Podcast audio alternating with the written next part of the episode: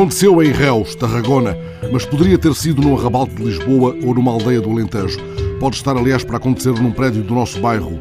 Uma anciã de 81 anos morreu há dias, asfixiada pelo fumo, num incêndio provocado pelas velas com que se iluminava, depois de lhe ter sido cortada a eletricidade por falta de pagamento. O repórter Hector Marim descreve no jornal El Mundo o cenário encontrado em casa de Rosa, La Abuela Rosa, após o incêndio. Um frigorífico inerte na sala de estar, um casaco de inverno pendurado nas costas de uma cadeira, um termómetro que marca 10 graus centígrados, umas velas tenebrosas, correspondência do banco, o chão enegrecido pelas cinzas. Rosa vivia sozinha no coração de Reus, era uma vizinha anónima, invisível, quase um fantasma, simplesmente a do segundo B. Pensemos um pouco na invisibilidade da mulher que vela e nesta palavra velar, que ora significa tapar-se com um véu, esconder-se, como vigiar, cuidar, precaver-se. Aquele que vela mantém-se acordado. Velar é permanecer aceso. A casa onde vela no escuro uma vizinha anónima, invisível, quase fantasma, simplesmente do segundo B, parece pedir sobre a mesa o poema de Sofia, aquele poema intitulado Vela.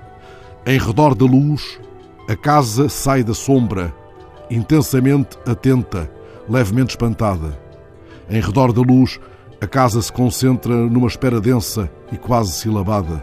Em redor da chama, que a menor brisa doma e que um suspiro apaga, a casa fica muda.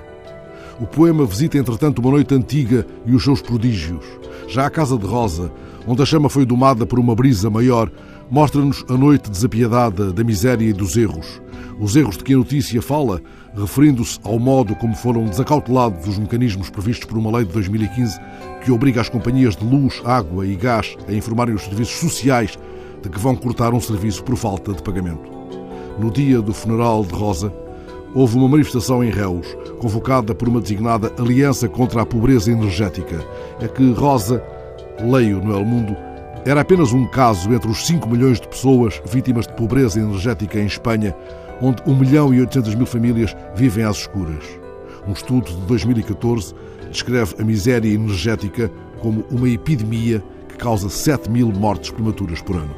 São números de Espanha, mas os nossos não serão menos preocupantes. O mapeamento existe e oferece motivos bastantes para velarmos. Os velhos dos conselhos de Bragança e Montalegre, por exemplo, são neste inverno rosas murchas. 75% dos habitantes de Rio de Honor, 22% dos velhos portugueses são pobres energéticos, velando a noite antiga de que fala Sofia.